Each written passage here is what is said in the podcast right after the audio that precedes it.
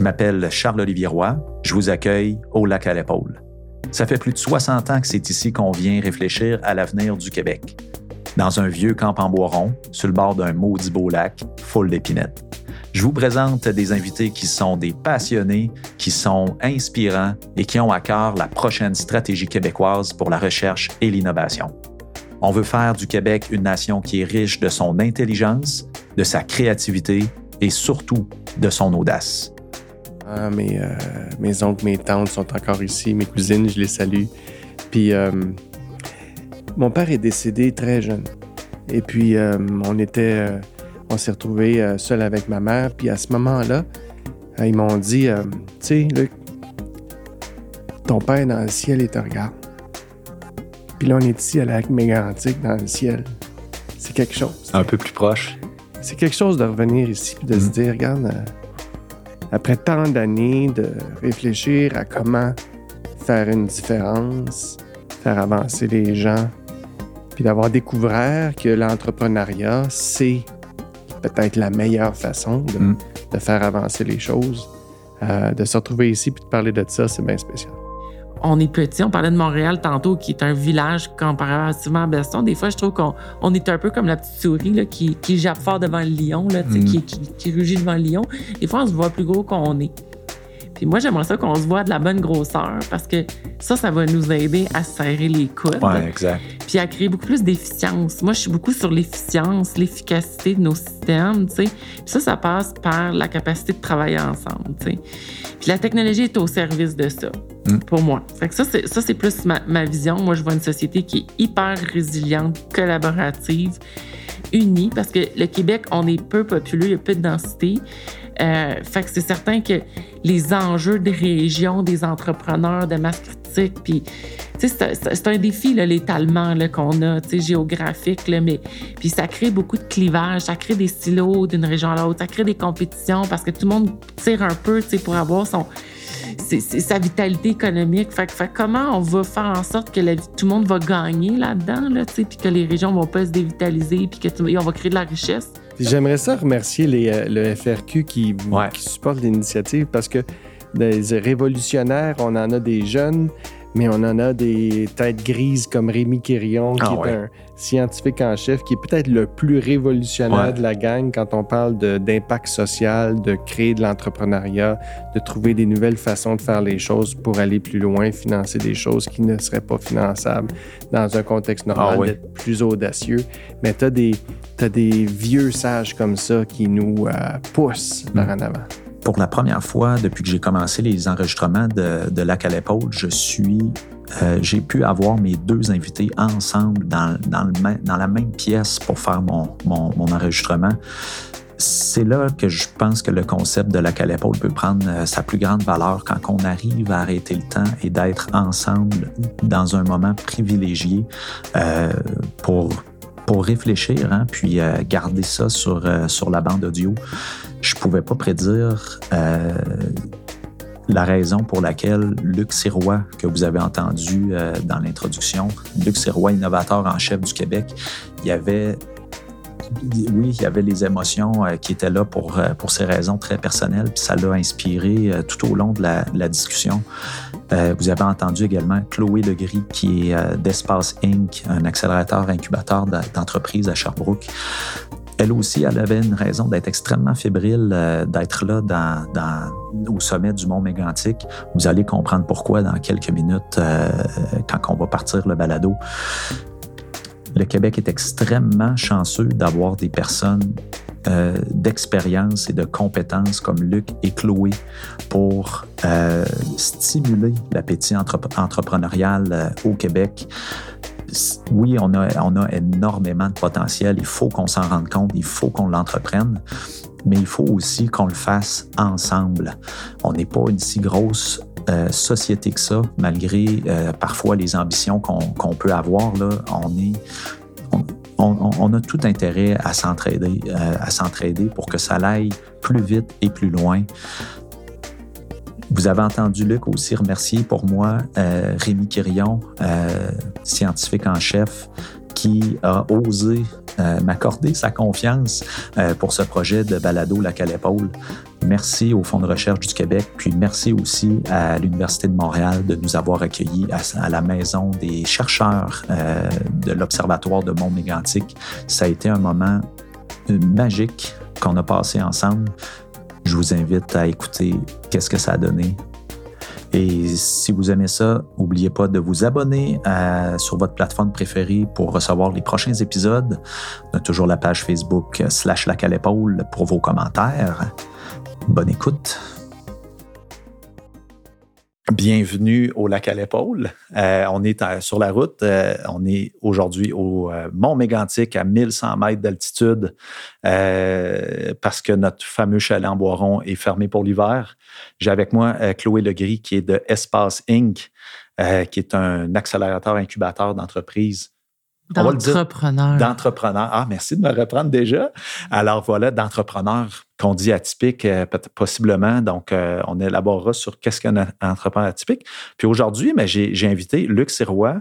Euh, on, connaît Luc comme innovateur en chef du Québec maintenant, mais ce qui est intéressant de Luc aussi dans, dans le balado d'aujourd'hui, c'est qu'il y a eu un début de carrière très typique puis, à donné, est arrivé des événements dans sa vie qui est devenu, oh, tiens, entrepreneur atypique. Puis, dans, dans sa position aussi, va rencontrer énormément d'entrepreneurs, d'innovateurs, de chercheurs de tous ordres mais il voit aussi apparaître ce type d'entrepreneurs auquel on va euh, parler aujourd'hui, qui sont ces, Donc, bienvenue au lac à l'épaule à, Mont-Mégantic. C'est le fun. On gèle ici, c'est le pôle nord au Mont Mégantic en haut, mais à l'intérieur, c'est chaleureux. Ah oui, vraiment. Puis, tu sais, euh, l'effet est, toujours le même aussi. On est en nature. Euh, on, se sent inspiré par ça. On se sent que le temps s'est arrêté quelque peu pour nous.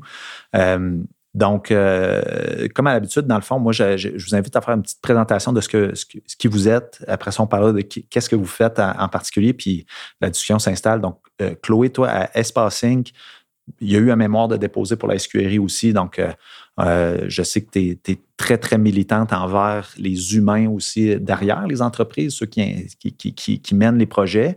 Euh, mais euh, peut-être dans ton introduction, moi, j'aimerais vraiment ça un, petit peu sur, parce que dans le fond, à, Mont-Mégantic, quand tu es arrivé ici, tu étais les yeux grands ouverts comme ça parce que tu revenais à un endroit où à peu près tout est parti, là, en fait, euh, dans, ta carrière. Eh oui, merci tellement de m'accueillir ici, de nous accueillir ici. C'est un cadeau de revenir euh, au Mont-Mégantic parce que c'est vrai que dans mon cheminement, après mon bac en génie, euh, petit clash euh, sur le marché du travail, clash de valeurs aussi, puis de me dire oh my god, moi je suis ingénieur, je suis là pour optimiser des chaînes de production, de de, fabrication de choses qui polluent. Tu sais, c'était comme grosse crise existentielle. On parle d'il y a plus de 20 ans là, où la carrière en génie n'était pas nécessairement associée à l'amélioration de l'environnement. Tu sais, c'était pas c'était pas comme évident quand on sortait du bac, on nous en parlait pas. Fait que moi c'était pas un chemin que je connaissais.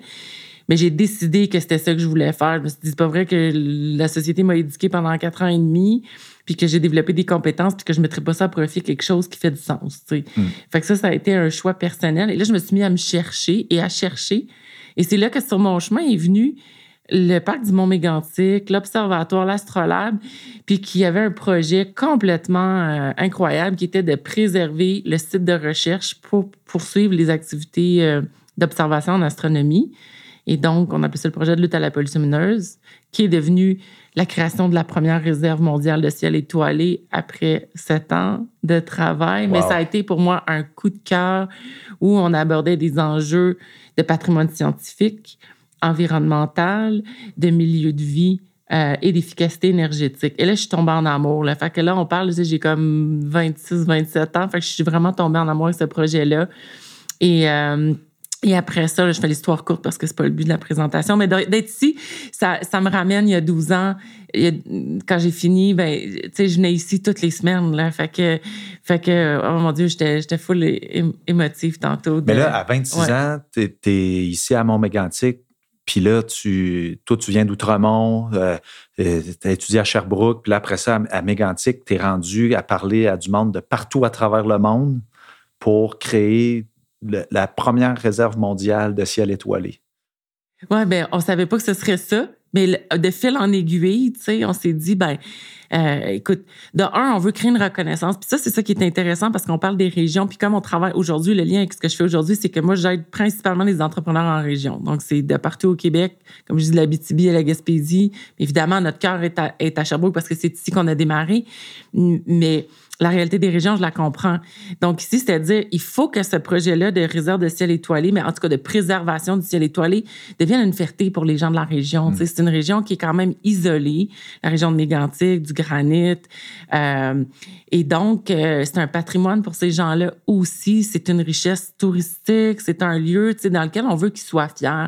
Fait qu'il y a eu ce souci-là dès le début de dire, si on va chercher une reconnaissance, puis qu'on est reconnu, bien, on va permettre à ces gens-là de aussi être fiers de ce qu'ils ont parce que non, c'est pas juste les universités qui viennent ici euh, euh, de temps en temps au de la montagne observer les étoiles puis qui n'ont pas de lien avec leur milieu. Mm. Et donc, rapidement, c'est devenu un projet qui a été mobilisant euh, pour toute la région. Puis ça, c'était beau. Mais ça avait. Euh, fait, fait, fait, que oui, c'est un, un, un, beau, un beau clin d'œil d'être ici. Puis tu sais, parce que l'Observatoire était ici depuis les années. fin des années 70, en fait. Là, puis euh, fait de la recherche, oui. fait, développe, fait de l'éducation beaucoup aussi. Puis développe des machines, des, des, des appareils qui sont placés un peu partout à travers le monde. Mais ça, c'était inconnu à quelque part. C'est que moi, ce que je trouve beau du projet-là, c'est que, c'est que là, c'est toute une région qui se met, puis qui modifie ses habitudes de vie pour mettre en valeur quelque chose qui était là, en fait, là, puis qui, euh, qui fait en sorte maintenant qu'il y a du monde qui vient ici, puis qui, euh, qui profite d'un ciel qui est. Ben, en tout cas. Mais c'est une référence mondiale aujourd'hui. Fait qu'il y a des, des, sites de partout à travers le monde qui viennent observer qu'est-ce qu'on a fait, qu'est-ce qui a été mis en place pour préserver le site ici. Mm. Donc, euh, oui, c'est une fierté pour la région, mais c'est vraiment de la recherche qu'on a préservé aussi. Fait que le lien est intéressant avec la discussion d'avoir, euh, euh dans le contexte de la SQRI, de dire, ah, on est ici, mais on parle aussi de recherche en ce moment, même si le lieu est, est, un prétexte. Mm. parce que c'est trois universités, McGill, Laval et Montréal, qui font de la recherche en astrophysique euh, puis qui utilisent le site ici. Qu'est-ce qui était le plus difficile dans ce projet-là, de dire, là, il faut, faut qu'on casse quelque chose, là, puis comme tout projet entrepreneurial, parce que c'était un projet entrepreneurial. Je suis partie de zéro, on m'a donné une feuille blanche avec six mois de budget. C'est ça qui s'est passé. Ça a duré sept ans. Puis en tout, ça a été deux millions d'investissements qui ont été faits dans ce projet-là. Mais la loi, oui, les petits pas. Puis, euh, qu'est-ce qui a été difficile? My God, convaincre Hydro-Québec de nous supporter. Ah, ouais? oui. Ben écoute, parce qu'on a dit, on va avoir un impact sur l'efficacité énergétique parce que j'avais produit un mémoire, tiens, je viens de me rappeler, j'avais produit un mémoire dans le cadre de la centrale du Surroi à l'époque sur les enjeux. Puis l'efficacité énergétique, c'est de dire, on a-tu besoin vraiment d'une centrale euh, euh, au gaz? Euh, alors qu'on maximise pas notre efficacité énergétique. Mm. Puis moi, j'avais pris la cause de la luminosité, puis j'avais comme fait deux, deux analyses euh, différentes pour avoir mes données euh, cohérentes, puis dire, non, non, on a plusieurs centaines de gigawattheures qu'on perd à mal éclairer notre environnement extérieur. Et donc ça, c'est-à-dire à Hydro-Québec, venez supporter un projet pilote. La région de Mégantic a de toute façon besoin de préserver son ciel étoilé pour la recherche, mais en même temps, on va démontrer qu'on est capable de gérer plus efficacement notre éclairage extérieur hmm. en adoptant des nouvelles pratiques, des nouveaux luminaires. Fait qu'on a travaillé avec l'industrie de l'éclairage, on a travaillé avec des spécialistes dans le domaine. Donc, on a vraiment bâti un projet. Fait convaincre Hydro-Québec dans un contexte aussi particulier que ça, euh, ça a été un, gros cheval de bataille. Puis les universités ont supporté évidemment cette démarche-là. Puis je me rappelle très bien de rencontres qu'on a eues. Fait que ça, ça a été très long. Fait qu'on sait, quand on démarre un projet, tu es entrepreneur aussi, l'argent est toujours un défi pour avancer. sais. Fait que là, c'était comme le stretch de dire, Colin, quand est-ce qu'on va avoir une décision? Quand est-ce qu'on va pouvoir continuer à avancer? Parce que après six mois, huit mois, un an, c'est des longues décisions. Fait que le projet aurait pu comme complètement tomber. Puis finalement, ils nous ont rentré, ils partent un nouveau programme de vitrine et on était le premier projet financé là-dedans. Puis ils ont été des partenaires extraordinaires. Ressources naturelles Canada aussi ont beaucoup cru en nous. Fait qu'on a euh, influencé euh, les normes euh, à l'échelle du Québec là, en termes de gestion des Quand tu as 26 ans, jeune diplômé euh, en génie, qui n'est pas tout à fait non plus la terre euh, naturelle des, femmes euh, en, ingénieur ou quoi que ce soit. T'es-tu prise au sérieux, là? Puis, non, pas, pas en tout. en plus que j'ai. Non, non, c'était comme c'était cute. personne on va l'encourager parce que c'est cute. On va l'encourager, ouais, c'est cute, tu sais, stagiaire ou elle fait sa maîtrise ou whatever, tu sais.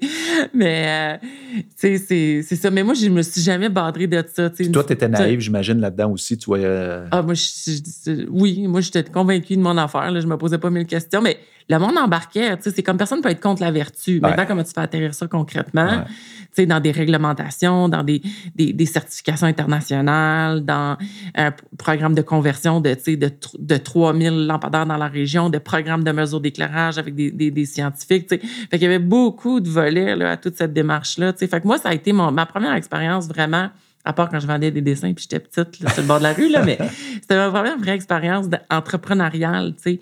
Puis c'est là que je me. Puis, c'est après, quand je me suis retrouvée à travailler avec des entrepreneurs, parce qu'après, j'ai été en transfert technologique dans les laboratoires euh, du gouvernement du Canada à comment on amène l'innovation dans le marché.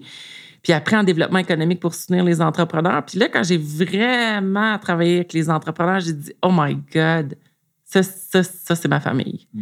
Là, j'ai compris que j'étais entrepreneur, puis c'est ça que je faisais depuis le début, mais je ne le savais juste pas. Mais j'ai catché que j'étais entrepreneur social. Moi, c'est comme je vends pas des choses pour un profit euh, à des actionnaires.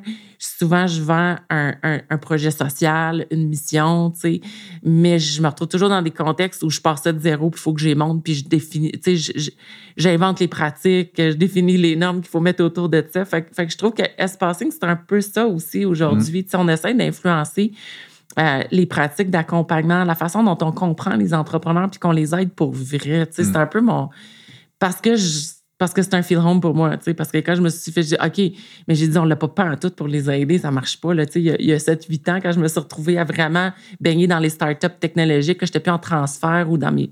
j'ai fait, oh my God, il faut vraiment faire différemment les choses, tu sais. Fait que moi, c'est ça, j'ai un, problème à régler qui me tient à cœur, qui me touche, puis c'est là, que, là que je suis, c'est là que je fais mon meilleur. Tantôt, on va revenir sur, euh, sur toute cette mission aussi. Là, Luc, tu as, ta job euh, qu'on connaît maintenant, puis euh, sérieusement, je vais en profiter pour féliciter le gouvernement pour cette vision d'avoir euh, créé un poste d'innovateur en chef qu'on avait besoin. Maintenant, on enlève le, saut d'innovateur en chef. Tu as eu une carrière qui a commencé comme en génie. En du saut d'innovateur en chef, il y a le saut d'entrepreneur. C'est ça. Ben, on va en parler. Puis, dans le fond, ça commence. Mais c'est ça, un, un, début de carrière qui est plus typique. Puis, à un moment donné, wow, il est arrivé euh, quelque chose puis, c'est euh, moi, ce que je vois étant comme atypique, rendu là, tu sais, je vais parler d'Hacking Health, mettons, là, de, l'Open Innovation, puis, puis tout ça. Donc, parle-nous un peu là, de, de ben ce parcours-là, de ce début, ben, puis euh, où est-ce ben, que ça l'amène c'est super d'être ici, puis Chloé, c'est super d'être ici, puis de se retrouver à Mégantic. Puis tu sais, il y a quelque chose de magique pour moi de, de me retrouver à Mégantic parce que, sais, moi, ma famille vient de lac Mégantic. Mmh. Ma mère, mon père, tous mes, grands-parents, mes, euh, mes oncles, mes tantes sont encore ici, mes cousines, je les salue. Puis euh, mon père est décédé très jeune. Et puis euh, on était, on s'est retrouvés seul avec ma mère. Puis à ce moment-là, ils m'ont dit, tu sais, Luc, ton père dans le ciel et te regarde. Puis là, on est ici à la mégantique dans le ciel. C'est quelque chose. Un peu plus proche. C'est quelque chose de revenir ici puis de se dire, regarde, après tant d'années de réfléchir à comment faire une différence, faire avancer les gens, puis d'avoir découvert que l'entrepreneuriat, c'est peut-être la meilleure façon de, mm. faire avancer les choses. Euh, de se retrouver ici puis de parler de ça, c'est bien spécial. Écoute, c'est euh, touchant. Merci de t'ouvrir comme ça. Puis est-ce que tu étais le, premier de la famille, puis là, c'est, tout repose sur toi, Luc, let's go. Ben, il y, a ça, Montréal. il, y a, ça, il y a ça qui vient. Puis, euh, écoute, comme Chloé, euh, je suis devenu ingénieur parce que moi, le, il y avait quelque chose de magique dans créer des objets qui ont une fonction. Tu sais, c'est comme un, une boîte ici sur la table, d'une boîte qui nous enregistre, d'une boîte qui nous divertit, d'une boîte qui nous fait communiquer. C'était magique le désir de dire Ah, wow, on va créer des, boîtes, on va créer des technologies qui font des choses. Puis je, devenir ingénieur, ça a été ça. Mais à un moment donné, euh, après avoir gradué, il y a des gens qui sont venus nous parler. Là, ça s'appelait des gens de capital de risque. Là, mm-hmm. qu'est-ce que c'est ça? Écoute, qu'est-ce que c'est là? Du capital de risque, parce que c'est risqué, ça a l'air que c'est compliqué. C'est des drôles de monsieur, ça, puis c'était des messieurs à l'époque, écoute. Mais là, j'ai fini par me dire, écoute, ça a l'air que c'est faisable de, d'avoir du financement pour inventer des choses puis les amener au monde. Je me retrouve à Boston, au Harvard Business School. C'est là que l'épiphanie s'est faite. Parce que là, contrairement, chez nous, on n'en croise pas beaucoup des entrepreneurs. C'est sûr, moi, j'avais mes, cousins de la Beauce à Lac Bégantic, des patenteux qui faisaient des machines. Ah oui, avec l'accent en plus. Ah, écoute. Euh, mais des entrepreneurs technologiques, on n'en croisait pas souvent dans mon coin. Puis, mais à Boston, à Kendall Square, euh, sur les bancs d'école, à côté de, enseigné par la fondatrice de, euh, de Staples. Euh, écoute, à gauche, tu un entrepreneur, à droite, un entrepreneur, tu vas au Starbucks, puis là, là, tu comprends. Moi, je comprenais pas trop qu'est-ce qui se passait, mais j'ai compris, là, il y a deux entrepreneurs qui sont en train de faire un pitch à un professeur, un investisseur. Puis mon professeur, et puis c'est là que j'ai appris que non, il y, a, un univers qui peut financer la création de technologies, d'entreprises. Et c'est là que j'ai dit, all right, OK, là, il y a un chemin. et alors, quand tu dis, tu as été un entrepreneur, tu as eu un, entrepreneur typique, c'est exactement ça. Là, j'ai compris la game et je l'ai joué pleinement. J'ai eu la chance de croiser un scientifique qui avait inventé quelque chose d'extraordinaire, euh, un technologue qui était fabuleux. s'est mis en équipe, on a fait le transfert technologique de son invention de l'Université McGill.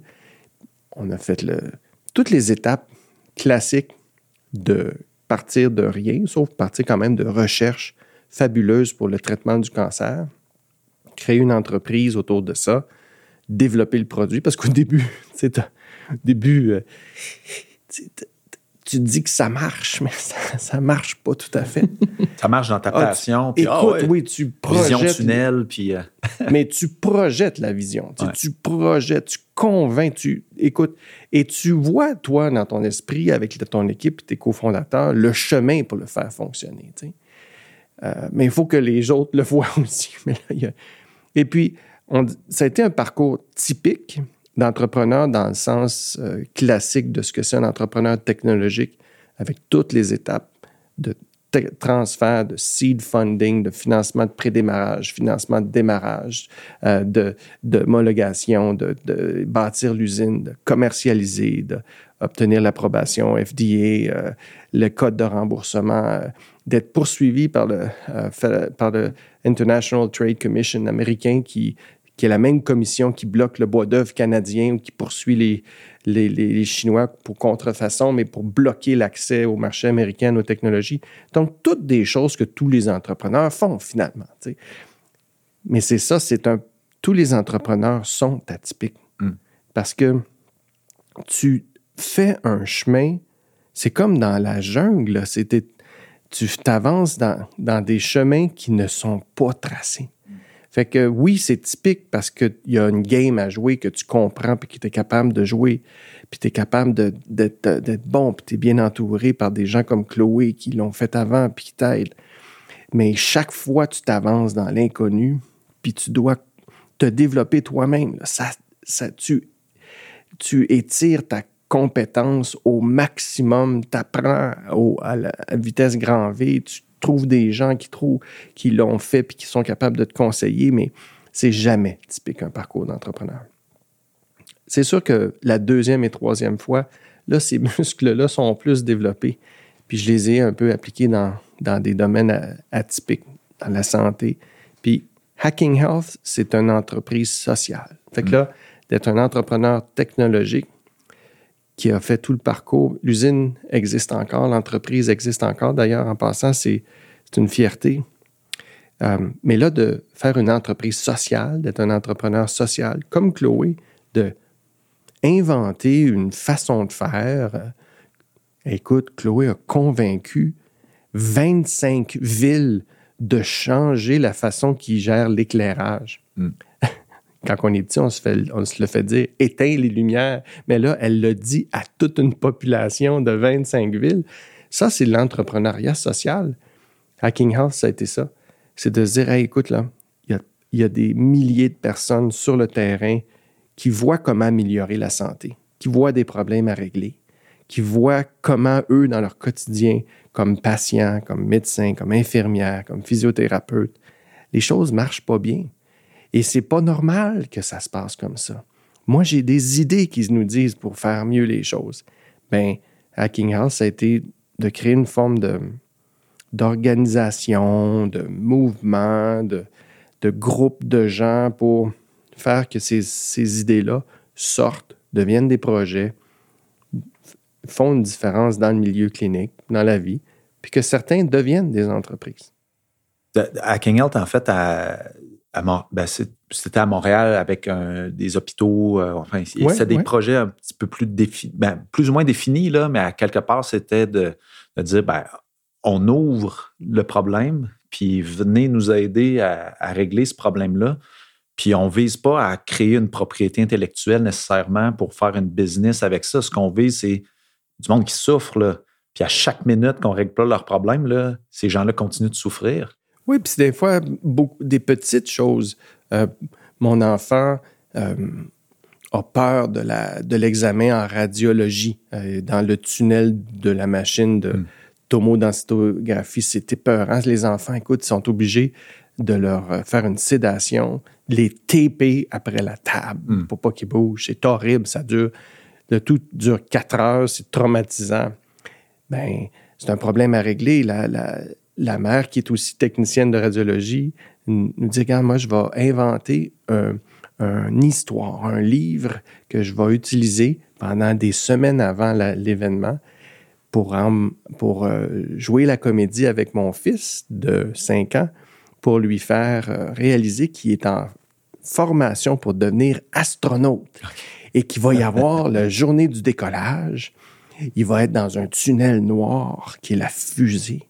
Et là, il va devoir rester silencieux pendant tout le décollage. Mais ça va faire du bruit, ça va être noir, ça va être épeurant, mais il doit être brave. Alors, alors Fiston fait toute l'aventure, se retrouve euh, à, la journée de l'examen de radiologie, rentre déguisé en, astronaute, les high-five avec les techniciennes, s'étend sur le lit d'examen, ne bouge pas d'un poil fait sa mission comme un grand. Ça dure cinq minutes. il ressort champion. Des fois, c'est des petites choses. Des fois, c'est des grandes choses. L'exemple de, d'un médecin en Alberta, parce que le mouvement Hacking Health, oui, a commencé à Montréal, à McGill, à Sainte-Justine, et, a été reproduit. Puis je pense que l'innovation de, sociale, ça a été de trouver ben, comment essaimer ça, comment lancer, comment le faire en gang comment travailler avec d'autres, puis là, se, devenir meilleur de, au début à deux villes, à trois villes, à 30 villes, à 50 villes, qui sont ceux et celles, un peu comme, comme espacing, ça se multiplie, puis tu as un, à un moment donné besoin d'être capable que c'est plus toi seul qui peux faire les choses, c'est un groupe de gens qui doivent faire des choses.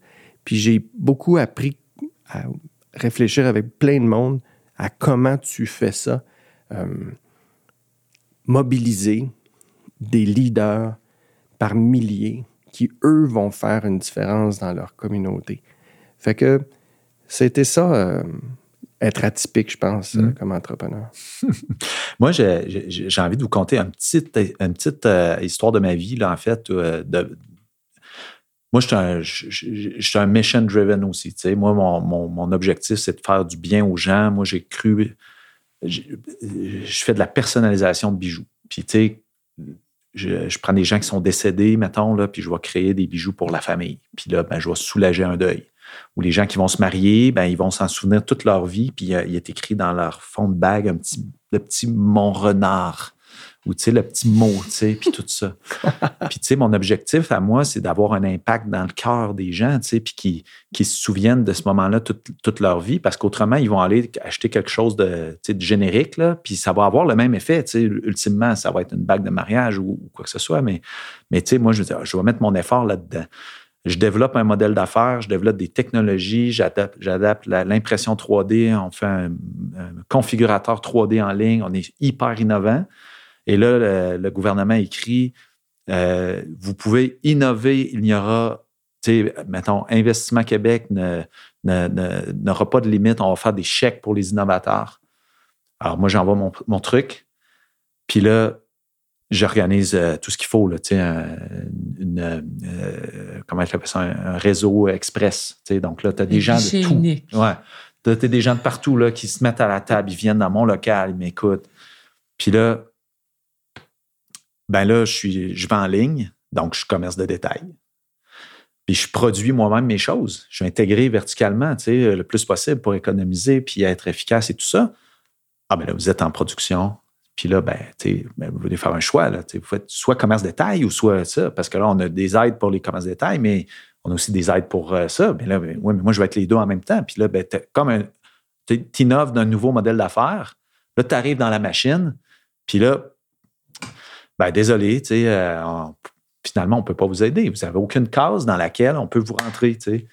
Fait que là, moi, je rate mon financement. Là, ben, tu sais, arrive la COVID. Bon, la suite est euh, peu importe, là, mais je veux dire, c'est un petit peu ça aussi qui est, un peu euh, tannant pour les innovateurs, et innovatrices. À quelque part, moi, je, je l'imaginais tout à l'heure. On est comme, tu as ta chandelle dans le noir, là, puis là, toi, tu crées ta lumière, puis là, tu dis, hey, venez voir comme c'est beau. Puis là, tu passes beaucoup de temps à convaincre les gens de venir voir, premièrement, puis après ça, de, de, de, de, c'est ça, de faire, de faire croire aux gens. Puis je comprends qu'à un moment donné, ben, il y a probablement plein de modèles qui sont juste comme pas rentables ou quoi que ce soit, puis que c'est peut-être une bonne idée de ne pas l'investir de l'argent public là-dedans. Mais à quelque part, ça reste quand même des entrepreneurs qui ont des, missions, qui sont motivés, qui veulent faire bouger les choses. Puis là, tu te butes contre. Puis moi, des fois, je me dis, écoute, c'est juste des fois juste de l'autre côté que c'est pas la bonne personne qui reçoit le papier. Là. Avec Chloé, tu dois en rencontrer des cas comme ça. Hein, c'est parce que là, je me retiens, mais tu sais, je veux dire, ça, c'est. là, il reste encore au moins une heure à notre... Non, mais moi, ça, c'est mon quotidien, ce que tu racontes. Tu sais. Puis je veux dire, ah, pas plus tard que cette semaine, j'étais avec un entrepreneur, puis tu sais, et là, moi, les subventions, puis là, le financement, puis là, j'ai un client, puis là, si, puis là, j'ai un fournisseur, puis tu sais, c'est comme, waouh, là, c'est intense, là, tu sais, il en a comme, puis, c'est ça le défi, tu sais. Fait comment, puis là, cette semaine, on y parlait, dit, écoute, il faut que tu comprennes que les fonctionnaires, il faut que ce soit tes alliés. Fait un, il faut que tu intègres ça dans le fait que faut que tu gères ces relations-là, comme tu vas gérer tes clients, hmm. comme tu vas gérer tes employés. Là. Fait, pense pas qu'il n'y a, pas de pensée magique là, pour aller chercher de l'argent au gouvernement ou des fonds d'investissement. Il va falloir que tu développes la relation, que tu prépares les éléments pour, pour négocier les. Fait que, mais souvent, il y, a, il y a une pensée magique de l'entrepreneur oui, on voudrait que ce soit plus simple. Moi aussi, je le voudrais parce que ma vie serait beaucoup plus simple, parce que j'aurais beaucoup moins de programmes à gérer moi-même, puis j'aurais beaucoup moins de coaching à faire avec les entrepreneurs sur comment gérer, comment se démêler là-dedans. Ça fait qu'une partie de notre travail est de les aider à, naviguer dans, l'écosystème de soutien financier. Euh, mais c'est effectivement c'est un, enjeu là, de, Puis je pense que c'est un peu ça aussi, c'est notre, notre gestion de risque collectif. Comment on apprend à, prendre des risques collectivement, de ne pas essayer de mettre les entrepreneurs dans les petites boîtes, comprendre qu'un modèle d'affaires va itérer pendant 5, 7, 10 ans avant de devenir une business viable. Il faut arrêter de se faire croire. Là. Moi, c'est ça dans le mémoire que je dis. Je dis, un entrepreneur innovant, c'est entre 5 et 10 ans avant d'atteindre une viabilité. Et en accompagnement, si on veut vraiment l'accélérer, parce que là, nous, on le vit, on a, ça fait 7 ans qu'on roule, fait qu'on on voit ce qu'on est capable de faire, puis combien ça coûte. Mais si on veut vraiment l'accélérer, sachant que c'est pas mûr pour des fonds d'investissement parce que la rentabilité n'est pas encore là, il faut des ressources pour les rendre investissables. Et ça, c'est des, des bras c'est des bras. C'est pas des gens qui vont dire fais ton plan d'affaires ou refais ton pitch ou whatever. Non, c'est des bras qui, avec toi, vont travailler. Donc, nous, c'est vraiment ça qu'on essaye de faire, puisqu'on dit ben ça prend 200 000 200, 250 000 sur 5 à 7 ans pour bâtir une entreprise en soutien parce qu'il n'y a pas les ressources. Fait que, tu sais, c'est tout le temps un catch-22. Tu mets-tu de l'investissement capital de risque en très early stage, sachant que, que l'équipe n'est pas encore toute là, ou tu mets des ressources. Tu sais, c'est vraiment pas une question simple. Fait que ça, c'est notre, notre, notre, quotidien, là, de dire, OK, c'est quoi le chemin qu'on prend pour toi? Mm. Toi, comment on va le prendre? Puis on analyse vraiment le meilleur chemin, là, tout le temps, tout le temps, tout le temps. Puis on révise les chemins aux trois mois. ah oui? Ah oui, ben oui défi opportunité, c'est tout le temps mouvant. C'est que tu peux pas prendre un modèle de, de, de, de, voie de passage qui a fonctionné pour un, là, puis tu dis, ah, ben, essaye celle-là. Là. Ben, il y a des, des troncs communs, on s'entend, il y a des choses communes, puis effectivement, il y a des expertises qui sont là mm. autour de nous pour le faire. Mais, tu sais, je te dirais que la plus grande expertise, c'est de comprendre. tu disais, Luc, tantôt, tu sais, c'est tous des, des, parcours atypiques, tu sais. Il a pas... Euh, si on avait la recette, on serait tous millionnaires, tu sais. Non, mais, tu sais, c'est ça. Fait que c'est tout des... Fait qu'il faut avoir la capacité d'être à l'écoute de ce qui se passe, d'être en équipe avec. De, de fait que c'est une relation d'affaires de, de, des deux bords, là moi, il faut que je me fasse confiance à ta parole. Si tu me dis, c'est pas ça, mais là, il faut que tu me fasses confiance aussi si moi, je te dis, ça marche de même l'autre bord. Parce que si ensemble, on s'entend pas sur le chemin à prendre, on n'avance pas, Puis mm. souvent, c'est ça, c'est de créer ce lien-là de confiance qui est très humain, qui demande beaucoup d'écoute, qui demande beaucoup d'expérience aussi. Il faut l'avoir fait. Puis c'est pour ça que nous, c'est un réseau d'entrepreneurs qui est d'autres entrepreneurs, tu Mais on n'est pas dans le conseil, on n'est pas dans le mentorat, on est vraiment dans l'exécution avec toi. C'est la différence, je pense, dans dans ce que moi j'ai voulu faire, en tout cas, comme, comme différence, dans une approche euh, un petit peu plus grindée. des entrepreneurs qui aident des entrepreneurs. Ça, c'est puissant parce que il faut l'avoir vécu pour comprendre comment, euh, comment c'est tough. Puis euh, comment justement c'est un, un, chemin qui, a jamais, qui, qui, qui est impossible à chaque fois. Mais je regardais les entrepreneurs que tu accompagnes je regardais tantôt la vidéo que tu nous montrais sur des entrepreneurs extraordinaires. Puis il y en avait une qui m'avait, je trouvais ça touchant, c'était de la voir. C'est un, une entreprise manufacturière dans le textile, si j'ai bien compris. Écoute, d'un côté, c'est extrêmement typique, mais de l'autre côté, aujourd'hui, c'est extrêmement atypique mm. de lancer une entreprise dans le textile aujourd'hui. C'est fabuleusement courageux. Comment tu fais? Ben, en plus, à Sherbrooke, où euh, le ben, textile est tombé ben, comme un avion plus de gaz. Là. pas à Sherbrooke, là, ah, mais, mais, mais ça rappeler que nos entrepreneurs sont un peu partout. Mais, mais, mais aujourd'hui, on le sait, au Québec, c'est un enjeu, l'industrie textile. Hmm. C'est un manque dans le marché. Elle est topée bien raide. Là elle, refuse des clients à toutes les semaines. Puis, tu sais, c'est ça aussi, c'est que là, on est en train de rapatrier aussi de l'expertise traditionnelle. Fait que ça devient quasiment innovant d'avoir une usine de textile qui va te prendre de ton design jusqu'à ton produit fini, tu sais. Toute la chaîne de valeur de, de, de, la création à la couture, au patron, à la coupe, à la ci, à la ça. Elle a, fait tout ça. Puis, en plus, elle fait de l'intégration sociale. Fait que c'est sûr que ça a été un coup de cœur, cet entrepreneur-là. Mm. Wow. Tu sais, elle intègre des immigrants. C'est une immigrante qui est arrivée avec sa machine à coudre. Puis qu'avec son profit, elle a racheté une deuxième puis qu'elle en a racheté. Non, non, pour vrai, là, c'est. Fait que, tu sais, tu veux ça. Mm. Un, on, ramène une industrie qu'on a perdue. Deux, on intègre l'immigration. Puis trois, je pense qu'il faut effectivement euh, encourager l'entrepreneuriat qui semble traditionnel, mais qui ne l'est pas parce que ça, on va changer les façons de faire mm. nécessairement. Donc, euh, c'est du bon. moi, j'accompagne un. Pas j'accompagne, j'ai l'honneur de connaître euh, un entrepreneur et son entreprise et produit des fraises en hiver. Hmm. C'est fabuleux. les serres euh, sont d'un niveau de sophistication extraordinaire. Lui, c'est un ingénieur en télécommunications. Ses associés, c'est des ingénieurs en intelligence artificielle, en chaîne de distribution. Et puis, ils ont développé une façon de, de, de cultiver dans des serres de façon extrêmement efficace en comprenant tous les détails de hum, la lumière, du, de la direction du vent, euh, de, du nombre d'abeilles qui, euh, grâce à l'intelligence artificielle, pour être capable de produire des fraises qui sont aussi euh, c'est bon, une fraise l'été, c'est bon, ça goûte bon. Une fraise d'hiver, une fraise qui arrive euh, du fin fond de l'Amérique en, en hiver, c'est pas la même chose. Eux ont réussi à produire ici, avec une empreinte écologique minime, des fraises qui sont comme, comme l'été. Puis ça aussi, c'est une industrie tellement traditionnelle, hein? c'est l'agriculture, mais où qu'on réinvente complètement, où on utilise l'énergie qu'on a ici, l'intelligence artificielle, puis qu'on fait quelque chose que finalement est un exploit, comme, celle dont tu parles dans le textile aujourd'hui. Mais tu sais, euh, quand, quand tu es ce genre d'entrepreneur-là, ça va vite en tabarouette dans la tête. Là. Toi, tu vois toutes les solutions, tout ce qui manque, généralement, c'est du cash. Puis là, ben, là tu oses aller porter ton plan d'affaires Mais, tu sais, moi, quand je me faisais dire, fais des petits pas, des petits pas. Hey, c'est-tu insultant se faire dire ça, faire des petits pas, faire des petits pas?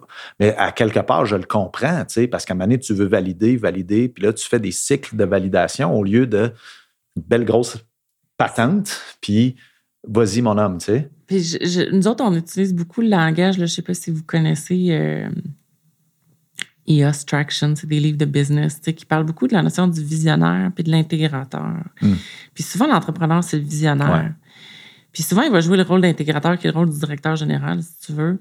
Mais à un moment donné, c'est ça le défi pour l'entrepreneur, c'est que lui, il est dans la vision, mais à un moment donné, il faut des pas pour faire atterrir les affaires. Puis c'est tout le temps cette dualité-là mm. entre on veut encourager nos visionnaires, nos créateurs, parce que c'est eux qui innovent puis qui, qui, qui, qui, font en sorte que les entreprises restent viables, tu sais, puis se développent aussi. Mais en même temps, quand il faut que tu rentres dans le day-to-day puis que tu opères, tu sais, c'est deux compétences différentes. Mm. Puis d'avoir les deux, c'est ça qui n'est pas évident, tu sais. Fait, que c'est un peu, c'est un peu ce défi-là, je trouve, que les entrepreneurs ont. Et, et, et vient un temps où quand l'entreprise a un certain niveau en start-up, c'est impossible. Tu, tu joues tous les chapeaux. Là, tu, tu laves les toilettes, euh, t'embauches. Euh, c'est vrai que j'ai fait ça. Tu fais le site web, euh, tu négocies les clients, tu, fais tout. Là, mais vient un temps où si on veut que nos, nos, créateurs, nos innovateurs, nos entrepreneurs de talent, il faut qu'il y ait des bonnes structures autour d'eux, il faut qu'on les capitalise comme il faut, il faut qu'on mette des bonnes ressources parce qu'on veut les garder dans la vision, dans le stratégique, dans le développement des partenariats. Fait que moi, j'aime bien cette notion-là de de, entre la vision de l'entrepreneur et l'atterrissage de la vision. On sous-estime ce que ça veut dire. Euh, moi, je pense que c'est un enseignement qui, devrait être euh, vraiment là, publicisé le plus possible parce qu'à quelque part, euh, tu as l'impression quand tu commences que la, la voie, c'est. Ben, mettons plus les entreprises, les techno, là, mettons, mais la voie, c'est comme tu as l'idée, puis là, à un moment donné, tu fais un pitch de 30 secondes dans un ascenseur, puis là, tu vas raise euh, tant de millions. Puis ça, c'est la réussite. Ouais, Ça, c'est, ça, c'est le, succès d'affaires. T'en as-tu beaucoup comme ça? Des... non, non, non, non, Puis, tu sais, euh, exactement. Mais je veux dire, tu es, un peu naïf, ou sinon, tu es, jeune, tu sors de l'université, puis tu, lis toutes sortes d'affaires, tu regardes des modèles. Mais en réalité, il n'y a aucun, tu sais, c'est un mince, mince, mince pourcentage des, des, des cas que c'est ça. Mais pourtant, c'est ça qu'on expose comme étant la réussite de, de, start-up ou, whatever, tu sais, alors que... Mais je pense qu'il faut quand même le, il faut quand même le savoir. Quand tu dis, euh, ah, euh, on gradue l'université, puis là, on a un modèle de... Ben, c'est pas nécessairement... Il n'y a pas beaucoup de jeunes qui graduent l'université en disant, moi, je vais devenir entrepreneur. Euh, c'est... Ça, ce désir-là, eh ben, il faut le cultiver, il faut le semer. Il faut peut-être pas l'enseigner, parce que je suis pas sûr que je regarde comment ma fille Catherine a suivi euh, toute une mineure en entrepreneuriat. Mais bon, elle a appris beaucoup de choses, là, mais je ne suis pas sûr que euh, ça développe un, entrepreneur d'enseigner.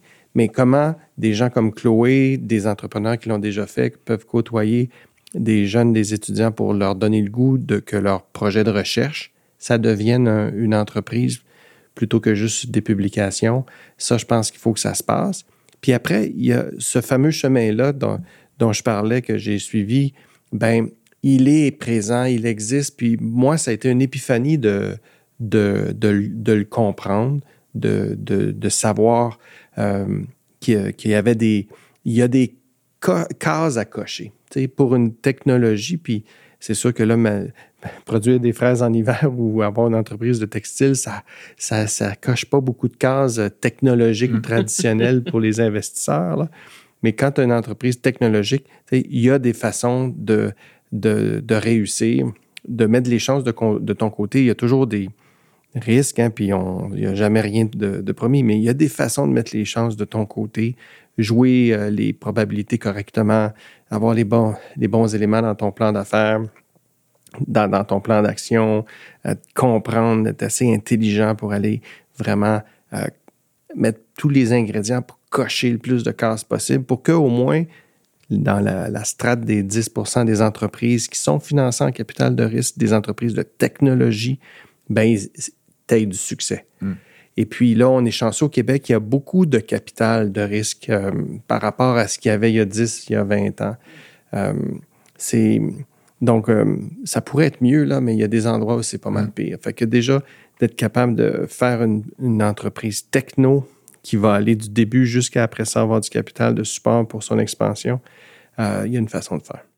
Moi, j'avais Charles Baudry, qui est d'Accélérer 2030, qui est, qui est venu au balado, puis il parlait de d'adopter la grille des, des 17 ODD. Oui, les, objectifs ODD de développement, durable. comme étant une structure de base pour la SQRI. Bon, c'est sa, proposition.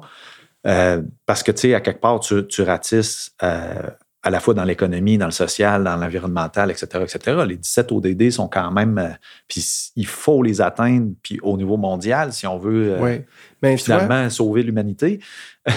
Mais où, où, je voulais aller avec ce petit bout-là, c'est que, tu sais, euh, à quelque part, puis sa deuxième proposition étant aussi que, tu sais, pour tout ce qui est, parce que là, on parle, bon, techno, à quelque part, il y, a, des voies de passage avec le capital de risque, parce que là, euh, généralement, il y a des gros marchés, ça se scale bien, puis à un moment donné, il y a un, gros retour qui peut arriver. Tout ce qui est social, pas en même game, pas en tout, là. Là, ben, lui, ce qu'il dit, écoute, il y a toutes sortes de fonds philanthropiques, des familles riches qui mettent de l'argent à l'abri de l'impôt, ils ont des traitements fiscaux, puis tout. Là, la bourse va super bien, c'est que ces fonds-là ont fait ça comme ça, mais cet argent-là est comme pris à quelque part. Puis là, il dit, écoute, fiscalement, il y a moyen d'aller chercher. Puis là, on amène l'argent sur la table parce que cette entreprise-là score sur l'objectif 7, 6, 3 de, des ODD. toute la notion d'investissement d'impact, je ne sais pas si c'est un sujet qui a été abordé là, dans les mémoires euh, ou, Ah, il y en a 230, c'est sûr. Mais tu sais, c'est un sujet que je connais pas tant que ça, mais je côtoie assez de gens qui, qui œuvrent dans ce domaine-là. C'est un sujet complexe, l'investissement d'impact, parce qu'entre la philanthropie et l'investissement pur en capital de risque, tu as tout un pan.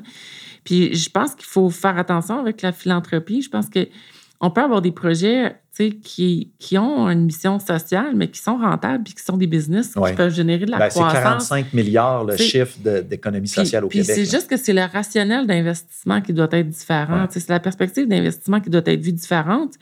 Puis, tu sais, quand on parle, là, on est sur la stratégie de l'innovation. Puis ce matin, tu sais, on s'est croisés ce matin aussi, Luc et, Luc et moi, euh, dans, au congrès de l'ABDEC. Tu sais, puis moi, je parlais de la culture de l'innovation. Puis c'est quoi l'innovation? L'innovation, ça ne veut pas dire technologie. Tu sais, mm. ça veut. C'est, il faut faire attention parce que on peut développer vraiment une société qui est très innovante, mais ça ne veut pas dire que la solution est technologique.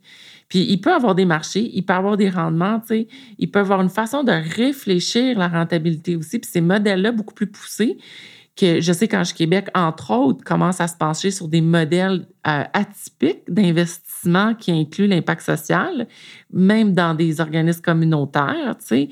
Euh, fait qu'il y a toutes sortes de façons de regarder ça. Fait que ça, je pense qu'il y a des choses vraiment intéressantes à, explorer. Là. Puis l'entrepreneuriat, c'est comme une matrice. Hein. Les objectifs de développement durable, tu as la lutte au changement climatique qui est un des 17, mais tu as euh, d'avoir la préservation de l'eau, mm. l'eau de qualité, tu as, l'éducation, l'équité, la, les chances pour tous, tu as des objectifs qui sont là. L'entrepreneuriat peut attaquer plusieurs d'entre eux avec un modèle euh, rentable, comme, mm. comme Chloé le dit.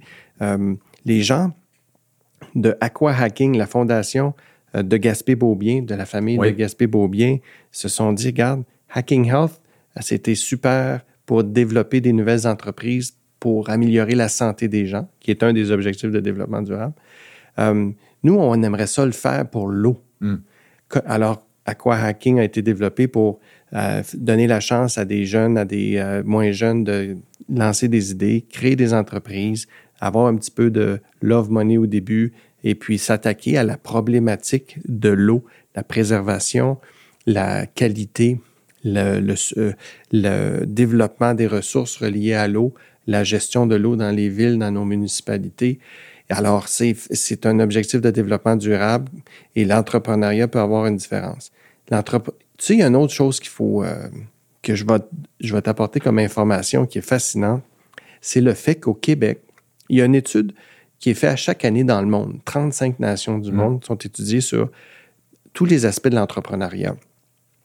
C'est publié ici au Québec par l'Université du Québec à Trois-Rivières.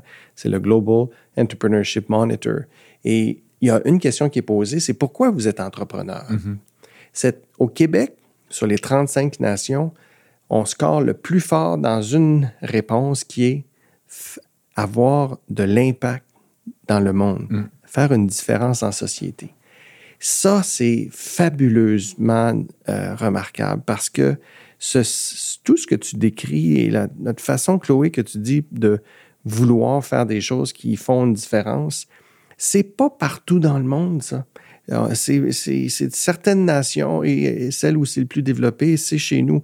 Donc, nos entrepreneurs, qui sont des gens qui créent de la richesse, qui créent des technologies, qui créent des solutions pour régler des problèmes importants, euh, qui créent des industries, des usines et qui bâtissent euh, une économie, sont des gens qui veulent contribuer à leur communauté. Oui, puis je pense que tu en côtoies beaucoup, Chloé. Ben, cette question-là, c'est drôle parce que nous, on la pose souvent quand on rentre des entrepreneurs.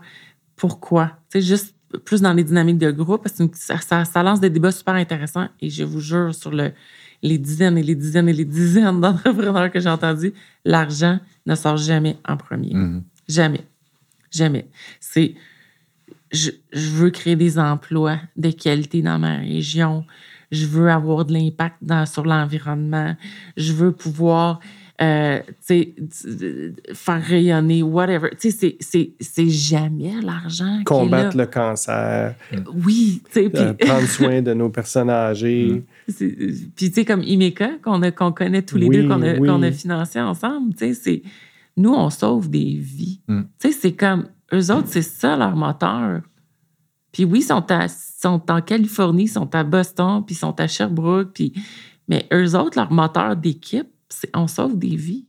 Eux autres, les entrepreneurs, mais leurs équipes aussi. Ben oui. tu devrais les voir avec leurs T-shirts. Mm. Écoute, ça vient là, puis c'est ça qu'ils font. Là. Ils se lèvent le matin, ils vont pas au travail faire une interface graphique ou faire du code. Mm. Ils se lèvent le matin, ils s'en vont au travail sauver des vies. C'est pas pareil, là. Tu travailles vraiment fort parce que tu as un but. Et ça, c'est ça nous allume au Québec. Moi, j'ai l'impression des fois qu'il y a une petite, euh, une petite dissonance quand tu arrives justement avec euh, des, organismes comme Investissement Québec ou d'autres, puis ceux qui accueillent ton plan d'affaires, ils n'ont pas ton profil, ils, ils, sont là comme analystes financiers. Et moi, je les vois comme des carry price là, qui doivent stopper le plus de pas que possible. Ils vont juste laisser passer ceux qui sont sûrs qu'ils vont être capables de défendre en haut pour euh, pas trop avoir l'air fou si jamais ça marche pas. Fait que là, euh, je veux dire, est-ce qu'on pourrait comme faire un arrimage différent? Moi, l'image que j'ai, c'est juste comme une boîte, une fente avec tu mets ça là, puis là, ben, il y a une équipe de l'autre côté qui ramasse ça, puis qui c'est leur job à eux autres après ça d'aller euh, t'aider. moi, je trouve que c'est tellement une question intéressante parce que c'est vrai, une des choses au Québec, par contre, que je trouve que sur laquelle on doit travailler, c'est qu'on a une culture de, la subvention puis du soutien gouvernemental qui est très, très fort. Hmm. Et dans tous les écosystèmes, qui sont très dynamiques sur le plan entrepreneurial, c'est des entrepreneurs qui se supportent entre eux. Ce sont des gens d'affaires qui se supportent entre eux. Puis au Québec, notre réflexe, c'est d'aller voir le gouvernement, pas d'aller voir un autre entrepreneur. Ah Et ouais. Puis c'est pour ça que je trouve qu'il faut changer ces paradigmes-là. Fait que, tu sais, il faut encourager l'établissement de communautés d'entraide, d'entrepreneurs, d'investissement entre entrepreneurs. Puis c'est une culture là, qui est là, tu sais. Puis, puis parce qu'on a beaucoup, beaucoup, beaucoup l'attente que le gouvernement, tu sais. Fait que tu parlais tantôt de euh, hacking. Health. Non, excuse. Aqua, aqua, hacking. Aqua hacking. C'est sur l'eau, mais c'est parce que tu sais, c'est des, gens d'affaires qui, qui, ont, qui, ont, de l'argent, qui investissent. Puis je pense qu'il faut trouver une façon de stimuler nos entrepreneurs parce que très early stage, c'était pas un deal pour un investisseur, tu sais. Fait comment tu vas t'en sortir? Faut que tu ailles parler à d'autres entrepreneurs, faut que tu fasses rêver des gens avec ton projet. Puis je pense que c'est là que les, les philanthropes, les bourses, les si, mais il faut que ce soit toute une communauté. On peut pas juste compter sur le gouvernement, tu sais. Mm. Il faut que... Puis le gouvernement, il va se fier aussi au monde des affaires. Si tu arrives avec un investisseur qui est privé dans ton domaine, tu sais, ça change la logique. Tu sais. Eux autres, ils peuvent pas avoir toute l'expertise d'affaires. faut pas leur demander ça. Fait que je trouve qu'il faut faire attention à ce qu'on exige de la part du gouvernement. Puis il faut voir par contre comment on stimule ces écosystèmes-là d'entrepreneurs aussi qui s'entraident. Fait que moi, ça serait mon, mon petit Et le succès génère le succès. On compare souvent Sherbrooke avec Waterloo en Ontario. Puis l'écosystème d'innovation entrepreneuriale, en fait, à Waterloo, euh, qui a été beaucoup centré maintenant que autour d'une association qui s'est créée, Communitech, a été fondé par des entrepreneurs qui se sont dit, nous autres, on va s'entraider pendant des années, ils étaient seulement des entrepreneurs qui s'entraidaient. les, gens de RIM qui étaient devenus BlackBerry, Jim Balzilli, OpenText et, et des entreprises locales comme ça à grand succès. Et puis aujourd'hui, et moi, je discutais avec Jim Balzelli il y a quelques semaines, là, et puis il me racontait comment ils ont maintenu ils ont, et pour eux, là, c'était essentiel de, que le gouvernement ne s'en mêle pas. Hmm. Et ils, ont, ils étaient fâchés que, que les euh, gens qui dirigeaient l'association, à un moment donné, euh, ont fait appel à des subventions gouvernementales. Et puis, euh, il est vraiment fâché parce qu'il dit non, non, non, là, on devient dépendant. donc, il faut trouver comment nous, on va supporter les, la prochaine génération. Et quand ils ont du succès aujourd'hui. Jim Balzilli et BlackBerry, ça, ça, a été un immense déclin. C'est triste de plus avoir euh, BlackBerry comme champion des téléphones intelligents. Mais aujourd'hui, il y a euh, dix fois plus de startups et d'employés de startups à Waterloo à cause du déclin de, BlackBerry. ces gens-là ont, eu des. ont, fait fortune. Mm. Ils ont tous pu démarrer d'autres choses, financer d'autres choses. Ils ont, euh, ils ont, à cause de ça, recyclé des gens et leur propre fortune a fait qu'ils ont été capables d'essaimer dix fois plus de choses.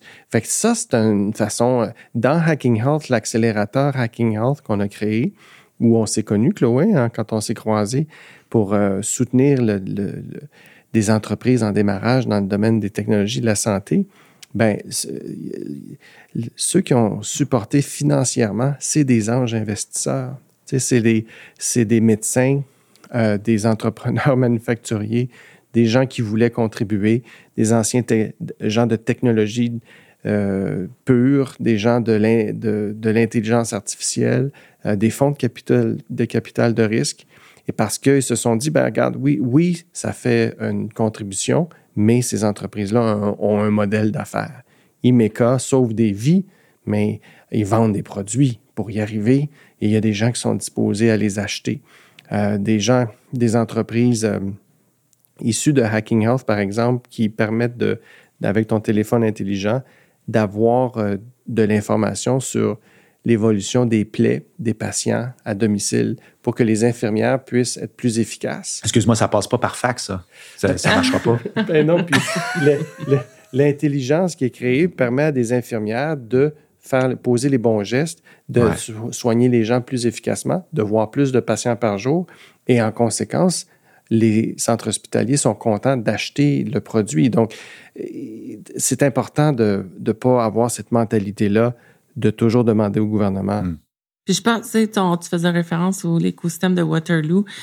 Euh, Boulder a été aussi euh, au Colorado, qui est comme une petite ville à, proximité de Denver, tu sais, donc qui, qui, est un écosystème de petite population, mais qui, qui a été bâti aussi à partir d'entrepreneurs, puis ils ont écrit l'histoire de Boulder sur 20 ans d'expérience qui s'appelle Startup Community. Puis une des choses, parce que je veux revenir à ton point sur les gens qui ont plus le profil gouvernemental, mm. qui sont dans la fonction publique, puis qui travaillent avec des entrepreneurs, où des fois on a vraiment un clash de langage, de compréhension. Puis c'est vrai, il faut pas, ça existe, et il faut travailler à, à, à créer des meilleurs ponts entre, entre ces deux univers-là. Ça, je le vois tous les jours aussi, tu sais. Mais ce, que, ce qui a été bien de cette expérience qui a été écrite, Startup Community, c'est qu'il décrit les rôles de chacun dans une communauté. Et si chacun comprend bien son rôle, puis essaye pas de jouer le rôle de tout, de tout le monde, puis souvent c'est ça, on veut un peu tout faire, puis on, plutôt que de dire, ben le rôle du gouvernement, c'est ça. le rôle des universités, c'est ça. Le rôle de l'entrepreneur, puis l'entrepreneur dans leur, dans leur écosystème, c'est le leader c'est l'entrepreneur qui est lead de la parade parce que c'est lui qui crée, c'est lui qui fait bouger mm. les choses, c'est lui qui avance puis qui crée de l'emploi. Dans leur cas, s'il n'y a pas d'entrepreneur, il dit non, regarde, on, laisse tomber, on n'a pas d'écosystème d'innovation si mm. l'entrepreneur ne s'implique pas. Exactement. Fait puis les autres, c'est des feeders qui viennent nourrir pour que l'entrepreneur grandisse. Et donc, tu sais, ça, culturellement, je pense qu'on a beaucoup à apprendre. Dans l'économie sociale, je me rends compte puis que Là, il y a du travail à faire pour euh, que, de la même façon que des entrepreneurs technologiques ont accès à des, capitaux, mm. que des entrepreneurs euh, d'économie sociale, donc il y a un modèle d'affaires, des, coopératives, euh, des, modèles, des modèles locaux, des entreprises plus traditionnelles. qui intègrent, qui font de l'intégration sociale, par exemple, puissent avoir accès à du financement mm-hmm. de développement. Au lieu de faire des cacanes à Noël avec des guignolés, là? Exactement, ou des soupers spaghetti. Tu sais, en quelque part, dans, tu as un modèle d'affaires, mais tu n'as pas accès aux capitaux. Euh, tu ne peux pas investir quand tu es une entreprise d'économie sociale de la même façon parce que tu n'as pas, euh, pas accès à du capital autre que par la philanthropie des fois. Donc, euh, là, c'est un domaine que je connais mal, donc je ne je veux pas prétendre de l'expertise dans, dans, ça, mais là, quand je vois qu'est-ce qu'on pourrait faire comme pas, il y a, il y a tout ce domaine-là où des réseaux de financement pourraient exister. Heureusement, il y a des organisations comme, comme Desjardins, des, des groupes de financement coopératifs euh, qui ont. L'action en est un. Oui, Fonds d'action. Euh, Ils ont des sensibilités, là, ouais. Donc, euh, donc, basé sur ces sensibilités-là, peut-être qu'on peut pousser ces organisations. C'est tellement important, ça, parce que tu sais, moi, je prends l'exemple souvent de, la pédiatrie sociale, parce que j'ai une amie qui, qui œuvre là-dedans. C'est un bon exemple. Ce qu'elle fait, c'est mm. exceptionnel. Mais ce qui est exceptionnel de ce qu'elle fait, c'est que, premièrement, elle défend les droits d'humains qui existent, qui sont juste trop jeunes pour s'apercevoir qu'ils ont des droits, puis qui ne euh, sont pas dans un environnement pour, euh, pour bien croître.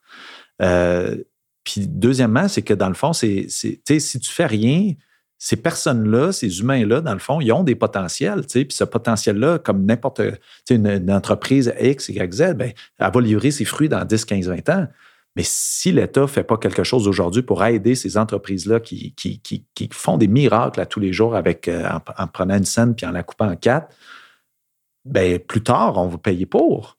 Puis c'est évident, c'est logique. Mais c'est le coût social, c'est comme le coût environnemental. Pourquoi on a voulu euh, créer un marché carbone? C'est pour, euh, pour internaliser ces coûts-là mm-hmm. socio-environnementaux. Fait que oui, ça existe, il y a des stratégies, puis c'est des coûts que la société absorbe à long terme. T'sais. Fait que oui, il faut trouver des nouvelles façons euh, mm. de, de, de, financer ce genre de projet-là. Mais c'est pas compliqué, mais ça, tu mets des actuaires, puis ils vont comprendre tout ça. Là, puis tu dis, écoute, sur 30 ans, c'est clair et net, on met X, on scale cette affaire-là, puis euh, c'est sûr qu'on va sauver plus tard. puis c'est pour ça qu'il y a de l'ouverture sur le comment y arriver. Là aussi, on est des entrepreneurs sociaux parce que c'est des entrepreneurs, parce qu'il y a, y a peu, peu, de modèles à suivre sur comment d'autres y sont arrivés. Mais tu as raison, il y a des économies au, net, puis l'approche actuarielle n'est pas nécessairement une mauvaise idée. Euh, comment arriver à ce moment-là de le faire? Ça, c'est le. il y avait euh, un, groupe qui avait fait un mémoire sur euh, les, coûts de la maltraitance envers les enfants. Puis il y a des coûts directs. La cour, euh, les avocats, les travailleurs sociaux, etc. Tu peux tous les mettre un à côté de l'autre, puis c'est des fortunes. donc, ben, c'est comme la prévention. Dans le secteur de la santé, c'est la, prévention. La prévention, my God. Le ministère de la maladie? oui, c'est ça. mais, mais c'est tellement. Mais les, les dirigeants visionnaires le comprennent. Quand je posais à Dr Brunet puis à Cathy Malas au CHUM, ou même quand tu demandes ça aux, gens à Québec, dans, euh, au, au, CIUS Centre-Sud, euh, au CIUS, tu leur demandes c'est quoi l'hôpital du futur? Hmm. Puis là, moi, je m'attendais à un, un, truc numérique, intelligence artificielle, connectée, machin. Ils me disent, ben voyons, Luc, c'est pas d'hôpital. Hmm. Effectivement, mais c'est vrai. Ben, c'est ça. C'est vrai. On va arriver à avoir tellement une, maîtrise des compréhensions des maladies, des causes de, de, problèmes de santé qu'on va les prévenir. Mais aujourd'hui, c'est drôle, hein? on investit euh, pas. Ben, c'est dur d'investir dans des choses comme ça, qui sont pourtant la façon d'éviter les coûts, mais euh, c'est ainsi le parcours mm, du mm, mm. combattant. Hmm. Ben, des fois, c'est ça ben, que. C'est les... visions long terme qui sont le défi hein, dans, hmm. les, dans les structures dans lesquelles on opère, qui sont des structures, tu sais. Euh, il y a des élections, c'est politique, il y a des décisions qui se prennent, c'est quatre ans, c'est court. Sais, développer des visions sur 20 ans, parce que changer une culture, puis changer des paradigmes, on, on se rappelle juste de, du recyclage. Hein. Euh, moi, j'ai grandi au début du recyclage. On allait porter ça dans, le stationnement de, l'église à quelque part, puis tu mettais ça dans une boîte. Mais tu sais, la cigarette, c'est la même chose, les ceintures de sécurité. Quand tu regardes un cycle d'adoption d'une façon de faire, tu sais, sur le plan sociétal, c'est des cycles de 20 à 25 ans. Fait que ça, c'est le défi qu'on a. C'est comment on va avoir du leadership et des organisations qui vont être capables de porter des visions aussi long terme, tu sais. Je pense que ça, c'est un Et des individus. Toi, Chloé, tu ramènes beaucoup que tu supportes des entrepreneurs, des individus, mais les entrepreneurs sociaux, c'est justement ceux qui vont être capables de driver euh, ces programmes-là, leur adoption, puis de, de, les faire créer. Parce qu'il faut persévérer. Quand, quand, tu le dis, quand il y a vraiment un, un gain social, un gain euh, économique pour la société dans, dans son ensemble, ben il faut être capable de continuer, puis de le défendre, puis de le défendre. Puis moi, je te garantis, je les vois, les innovateurs sociaux dans le milieu de la santé. Il y a, ça prend du temps, mais l'ouverture est là. Les dirigeants, puis les gens dans le gouvernement, je les vois, les gens, les dirigeants de la santé, je les vois. C'est des gens, ils sont pas, ils sont pas contre, euh, mais l'inertie ah, naturelle, l'organisation, les, les, opérations qu'ils doivent faire, les contraintes qu'ils ont. Donc, ça prend des révolutionnaires qui, qui vont faire arriver des choses et, et les, souvent les dirigeants, dirigeantes vont être contents. Dans toutes mes entrevues du balado La Épaule, je fais écouter ce petit moment historique que tu vas entendre dans quelques secondes. C'est René Lévesque. Il vient juste de sortir du fameux chalet en Boiron et il nous propose d'aller nationaliser l'hydroélectricité au Québec. Je pose la même question à tout le monde. Quel est ce potentiel? Quelle est cette clé qui nous manque? Mais qu'est-ce qu'on peut faire dès maintenant pour faire changer les choses? Tout le monde a des très bonnes idées. Je vous propose d'en écouter quelques-unes et je me dis que dans quelques années, on pourrait finalement se dire Hey, on a-tu bien fait de l'écouter, celle-là? Maintenant, dans l'avenir, ben, faut bien vous dire que si on a la clé du développement économique de la province, le secteur économique qui est à la fois le plus stable au point de vue revenu, celui dont la progression est la plus sûre, et qu'on le contrôle avec 5 millions d'actionnaires, au lieu de quelques milliers d'actionnaires, c'est 5 millions de Québécois qui deviennent actionnaires de leur électricité, ben, pour l'avenir, on est Québec, l'endroit qui a le plus gros potentiel de tout le nord-est de l'Amérique du Nord. Autour de nous autres, de l'Ontario, les États américains, ça, c'est des gens qui sont pas mal en pénurie de, potentiel électrique, tandis que nous, on a un surplus. Imaginez quand c'est notre propriété à tout le monde, qu'on la contrôle et qu'elle est réorganisée de façon à être dynamique, le, poids que ça nous donne en partant. C'est vraiment la clé de notre économie pour au moins les 20-25 ans qui viennent. On est de retour au top du mont mégantique euh, dans notre lac à l'épaule avec euh, Luc Sirois, innovateur en chef du Québec, et Chloé Legris euh, d'Espace Inc. à Sherbrooke. Le Québec, on est une relativement petite société éparpillé un peu partout sur le territoire, euh, ça peut être un avantage, tout ça. Euh, il faut absolument qu'on réussisse à, se réseauter ensemble, puis euh, à, entreprendre les projets en groupe, hein, pas simplement chacun pour soi.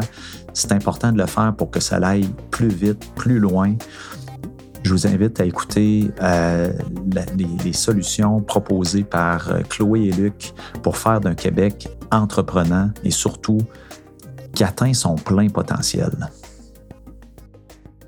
Qu'il y a 60 ans l'année prochaine, il a vendu un projet de société euh, audacieux, euh, puis en disant ça, c'est la clé qui va euh, nous structurer pour les 20, 25, 30 prochaines années. Donc, moi, j'ai posé souvent la question, puis ça en revient un petit peu à ça aussi. L'objectif du balado, c'est de vous amener à nous, proposer, bon, on a un potentiel énorme. Euh, là, je comprends aujourd'hui, l'entrepreneur, en fait, l'entrepreneuriat est toujours atypique. Euh, le marché est extrêmement dur dans tous les cas. Par contre, on, on veut relancer l'économie du Québec, on mise sur l'innovation, on, veut encourager les startups, on veut encourager l'entrepreneuriat de façon générale. Donc, ce potentiel-là, il existe, évidemment. Maintenant, c'est quoi cette clé là, qui nous manque? ou enfin on le sait qu'elle est là, mais là, euh, on veut la tourner. là. Qu'est-ce que ça t'inspire? Euh? Ou tu peux y aller de façon extrêmement personnelle aussi, parce qu'il y en a qui y vont avec leur truc, puis ça, ça fait de la magie. ben écoute, c'est sûr que je. Euh, c'est très drôle parce que j'ai des débats des fois avec certains amis qui sont très, très des, des, fans de, techno puis qui pensent que la révolution va passer par la technologie. Moi, je pense que la révolution va passer par l'humain. Hmm l'humain qui apprend à mieux communiquer, à mieux travailler ensemble. Et je pense que les Québécois, en général, c'est des gens qui... Euh, Là, on a l'esprit de consensus assez fort. On veut pas trop de chicane. Là. Fait que là, on devrait peut-être apprendre à chicaner un petit peu pour être meilleur. Ah oui, mais ça. Mais, mais, mais, euh, mais je pense que euh, les jeunes aussi ont, des valeurs sociales, environnementales tellement fortes. Je pense qu'il y a quelque chose de fort. Puis ça, c'est un ancrage qui est là au Québec. On a des valeurs sociales qui sont très fortes. Euh, et je pense que notre capacité à travailler mieux ensemble, c'est vraiment, pour moi, c'est un chantier immense. Puis c'est ça qui va faire qu'une nation va, va, va innover mm. à long terme, puis va se démarquer. Et euh, on est une petite population dans une mer d'anglophones. On est petit. On parlait de Montréal tantôt, qui est un village comparativement à Beston. Des fois, je trouve qu'on on est un peu comme la petite souris là, qui, qui jappe fort devant le lion, là, mm. qui, qui, qui rugit devant le lion. Des fois, on se voit plus gros qu'on est. Puis moi, j'aimerais ça qu'on se voit de la bonne grosseur parce que ça, ça va nous aider à serrer les coudes. Ouais, exact. Puis à créer beaucoup plus d'efficience. Moi, je suis beaucoup sur l'efficience, l'efficacité de nos systèmes, tu sais. Puis ça, ça passe par la capacité de travailler ensemble, tu sais. Puis la technologie est au service de ça, mm. pour moi. Fait que ça, c'est, ça, c'est plus ma, ma, vision. Moi, je vois une société qui est hyper résiliente, collaborative, unie, parce que le Québec, on est peu populeux, il y a peu de densité. Euh, fait que c'est certain que les enjeux des régions, des entrepreneurs de masse critique. C'est un défi, l'étalement qu'on a, géographique, mais puis ça crée beaucoup de clivages, ça crée des silos d'une région à l'autre, ça crée des compétitions parce que tout le monde tire un peu pour avoir sa vitalité économique. Comment on va faire en sorte que tout le monde va gagner là-dedans, là, puis que les régions vont pas se dévitaliser, puis qu'on va créer de la richesse? Il va falloir qu'on trouve des façons de faire. Il va falloir briser des stylos beaucoup. Puis ça, ça va passer par notre capacité à travailler ensemble, mm. je pense. Habiter nos territoires. Moi, ce que j'aime de ce que tu dis, Chloé, c'est. Je me, je me posais beaucoup la question depuis que tu m'as fait écouter ce clip-là de René Lévesque qui parle de faire quelque chose. Ben, là, il, dit euh, pour 20-25 ans, mais on est 60 ans plus tard, puis il y a encore une infinité de potentiel que ça nous donne. Je me dis, aïe, aïe, quels pourraient être les, les grands moves qu'on fait pour dans 20, 25 ans aujourd'hui. Puis, Chloé, dans ce que, ce que j'aime de ce que tu dis, c'est, en quelque part, c'est des humains, des individus euh, qui vont driver des choses fabuleuses. Puis, je, vous donne quelques exemples.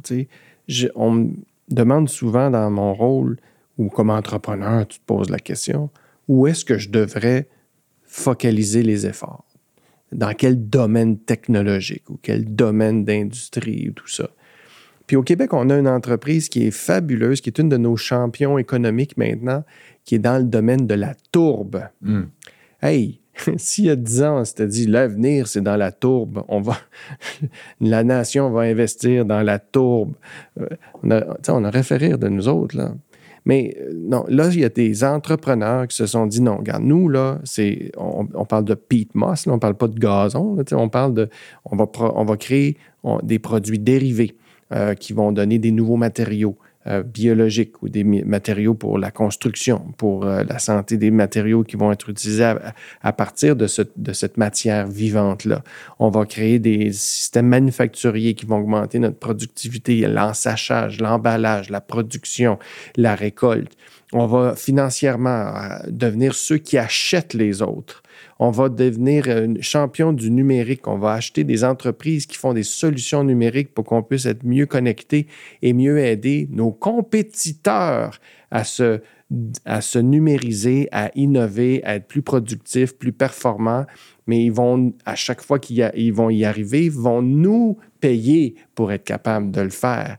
Et, et à ce faisant, on va construire dans notre ville de Rivière-du-Loup des quartiers des garderies, des services communautaires. On va trouver des emplois pour nos, euh, les époux et les épouses des gens que l'on fait venir vivre à Rivière-du-Loup. On va créer un endroit où il fait bon vivre, puis on va le bâtir ça chez nous. Hmm. Hey! Wow! Je me dis, wow! Euh, je peux dire la même chose dans des domaines technologiques. Germain Lamonde avec Exfo, qui, qui a 4700 employés maintenant partout dans le monde, qui est parti de rien. Lui, là, les technologies connaît ça. Là. Sur son mur derrière, derrière euh, ses zooms, maintenant, on les voit. il y a 257 brevets sont tous laminés. Là, ça fait tout le corridor de l'usine. C'est fabuleux. Il y en a. ils en inventent des choses. Je dis, hey, Monsieur Lamonde, vous savez comment innover, hein, vous? Il dit pas en tout. C'est pas ça qui fait qu'on innove, là c'est le fait de, dire on va toujours être celui qui est six mois en avant du compétiteur. On va être celui quand ils vont voir des nouveaux morceaux de technologie, on va les assembler ensemble. On va, puis pour innover, on va pas juste inventer le produit pour garder nos compétiteurs sur les talons. On va être le premier à le lancer. Puis quand on l'a quand on est prêt, go, le vendeur, le marketing, les canaux dans tous les pays, mm. les commerciaux, l'organisationnel, la, la, chaîne de production, la manufacture, la chaîne de distribution, l'approvisionnement. Pas juste la technologie, là. C'est go, bang. Et là, c'est l'entrepreneur. C'est mm. la personne. C'est la personne. C'est l'ambition, c'est le couteau dans les dents, c'est celui ou celle qui dit, regarde, là, nous autres, là, ça va sonner drôle, là, mais mm. tu sais, Uh, we're gonna make it big. Mhm. on, va être ceux qui vont Think envahir big, l'autre. ben, c'est ça, on va, rire, on va rire un peu, mais euh, des fois, on me dit, euh, pas qu'on manque d'ambition, on a l'ambition. Mm. On ne sait pas toujours comment. Moi, c'est le constat que je fais. Puis, tu sais, puis ça me fait tellement penser parce que c'est L'innovation, s'il n'y a pas d'entrepreneur, l'innovation, ça, devient une innovation à partir du moment où il y a un marché qui l'adopte. Hmm. Sinon, c'est la technologie ou du savoir-faire ou tout ça. une innovation, c'est quand c'est adopté puis que ça répond à un vrai besoin. c'est pour ça que j'aime le terme innovation parce qu'il est beaucoup plus complet que technologie. Puis c'est qui aurait pu prédire? On aurait dit on va créer une filière de la tourbe tu sais. Je veux dire non on ne sait pas d'où va venir l'innovation. Puis c'est l'entrepreneur qui lui a la, la, la, petite étincelle puis la drive puis l'énergie puis le, talent là. on le sait pas il va popper de où. Mais quand il va popper là c'est puis, puis, puis, moi le point que je veux faire parce que tu me demandes où c'est qu'on veut se voir dans 25 ans? Puis moi j'ai dit tout le temps si j'étais premier ministre j'investirais massivement sur des infrastructures de transport du très haute vitesse, que peu importe où au Québec, tu seras à Montréal, tu sais, hmm. rapidement, à Boston, rapidement. Il faut que nos réseaux Internet de transport puis nos réseaux d'affaires, ce soit ça qui soit véloce. Il faut investir là-dessus. Puis c'est comme ça qu'on va être capable d'habiter nos territoires, qu'on va pas perdre nos jeunes, qu'on ne va hmm. pas dévitaliser nos milieux. Puis après, là-dedans, il y a des entrepreneurs qui font la différence. Il y a du développement économique parce qu'on crée des milieux de vie où la culture, le sport, la plein air, l'éducation est là présente. Fait que chacun est capable d'avoir un rôle. Mais je pense qu'un des rôles du gouvernement, c'est d'accélérer notre capacité à se mettre en... L'éducation, les mm. gens, mm. le savoir-faire. Exactement. on, doit...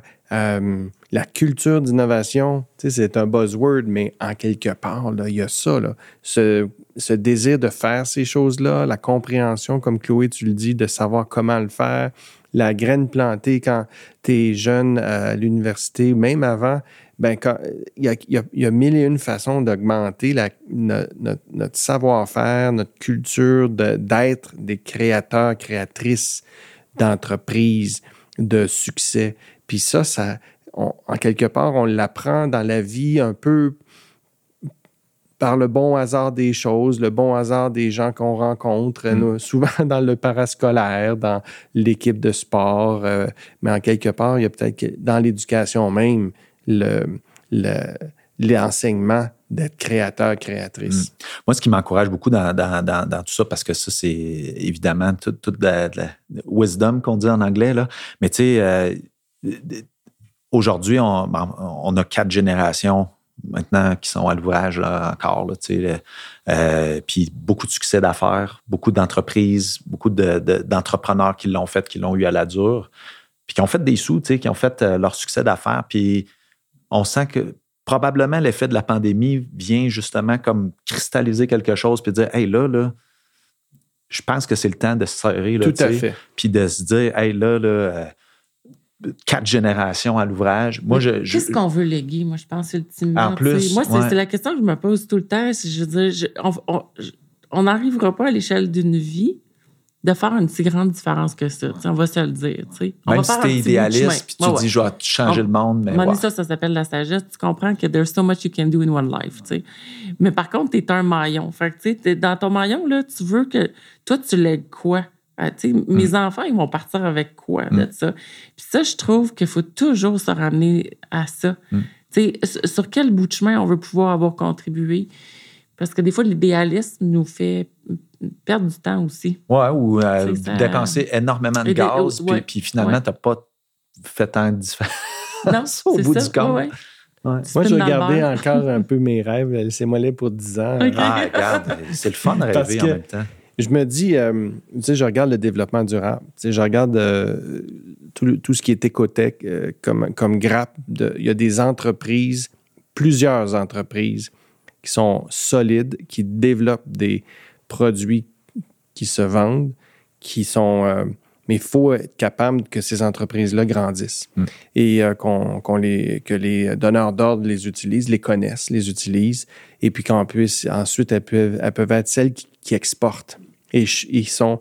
Et pourquoi je suis encore idéaliste, c'est que ces entreprises-là sont même pas à créer, elles sont là.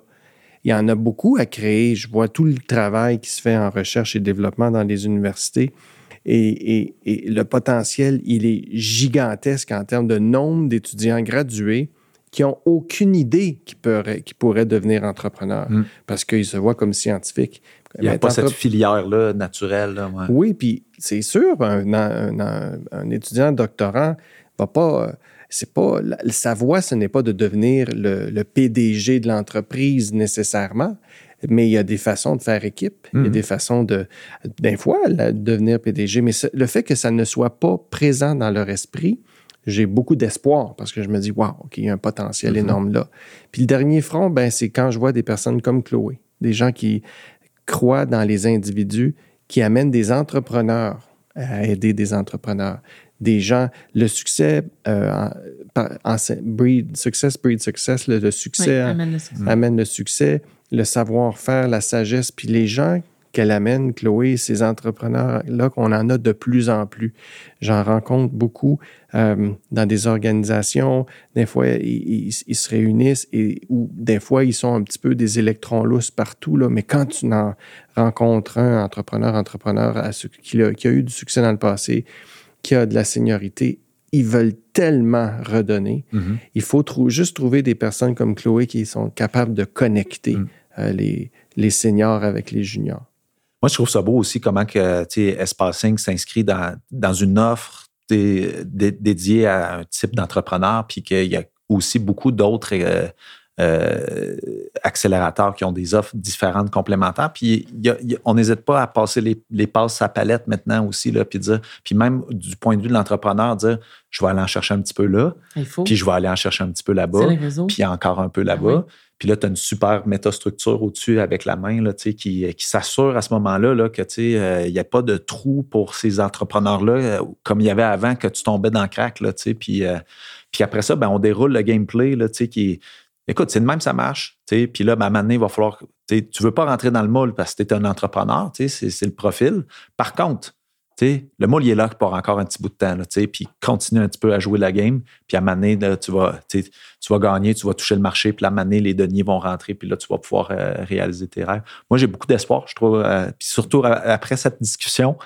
Euh, écoute, je vais la finir comme ça, cette balado, à la limite. Est-ce que. Ben, moi, j'ai juste envie de, vous, réinviter à une autre fois, de reprendre ça où est-ce qu'on était. Chloé, merci énormément. C'était inspirant. Luc, euh, ben, on apprend encore à, te connaître euh, encore plus. Merci d'avoir été là et de, de, te prêter à euh, l'exercice. Vous avez un petit aperçu de, de l'entrepreneur derrière l'innovateur en chef, mais on est une ligue de gens comme ça. Tu en es un de ceux-là.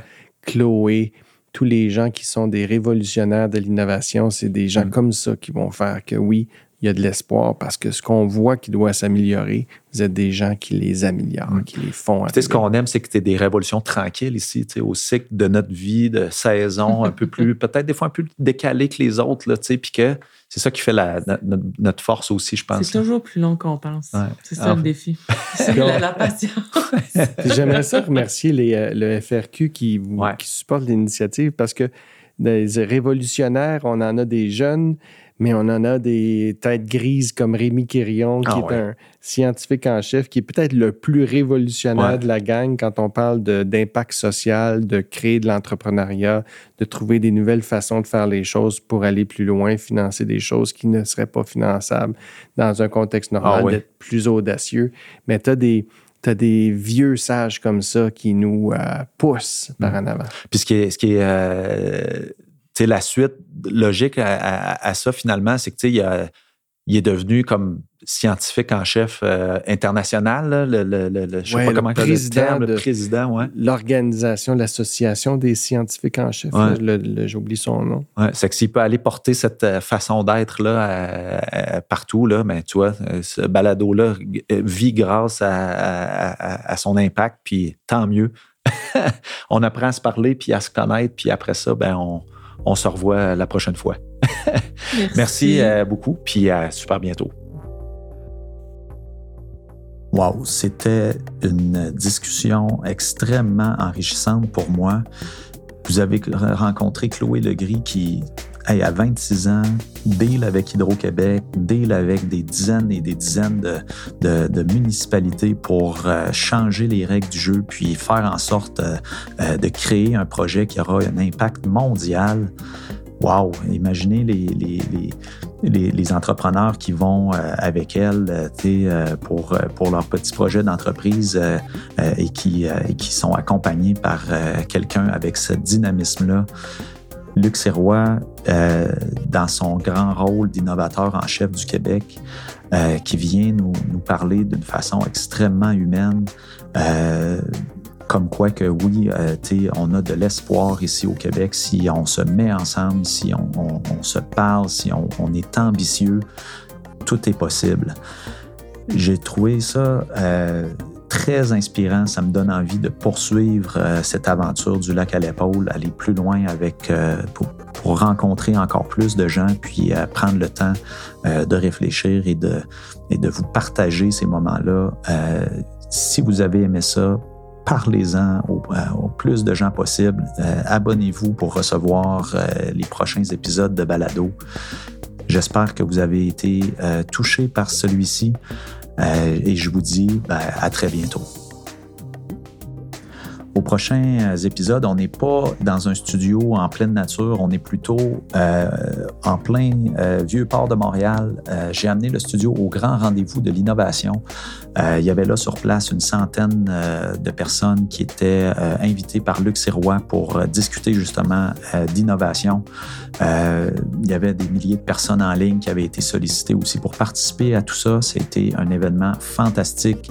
J'ai pu avoir toutes sortes de personnes mais euh, écoutez, Rémi Quirion, scientifique en chef, euh, Richard Chenier de Santec, euh, André-Lise Méthode de, Cycle Capital, j'ai eu Éric Kerr, ministre, Henri-Paul Rousseau, célèbre économiste, oui, donc enfin Sylvie Pintonneau, Pinsonneau, oui, de, de, Québec. Donc, ça, ne manquez pas ça, c'est super intéressant également. Un format d'entrevue qui est beaucoup plus court, mais j'ai réussi quand même à, les amener au lac à l'épaule. Euh, vous allez comprendre de quelle façon en écoutant ces entrevues-là, qui seront peut-être même disponibles en vidéo parce que j'avais pris euh, les images également. Donc euh, voilà, à bientôt. Et puis, n'oubliez pas de parler à tout le monde du lac à l'épaule. Le projet Balado Lac à l'épaule est une idée originale sortie de ma tête que j'ai produite, réalisée sur le bord d'un lac ou ailleurs en nature ça n'aurait jamais été possible sans l'accompagnement stratégique de Nouveau Monde Production. Laurence McEvoy, salut. C'est bien poli, c'est bon dans vos oreilles grâce au travail d'experts chez Notre Production avec Matt et Mélodie. Je vous salue, merci beaucoup. J'ai également été accompagné tout au long, et vous l'entendez même une fois de temps en temps dans le balado, par Marie-Pierre Cossette, qui travaille au Fonds de recherche du Québec. D'ailleurs, merci Rémi Quirion, scientifique en chef du Québec, d'oser faire appel aux artistes pour changer le monde. Ça se fait une seule personne à la fois. Aujourd'hui, c'était peut-être vous. Mon nom, c'est Charles-Olivier Roy. À bientôt.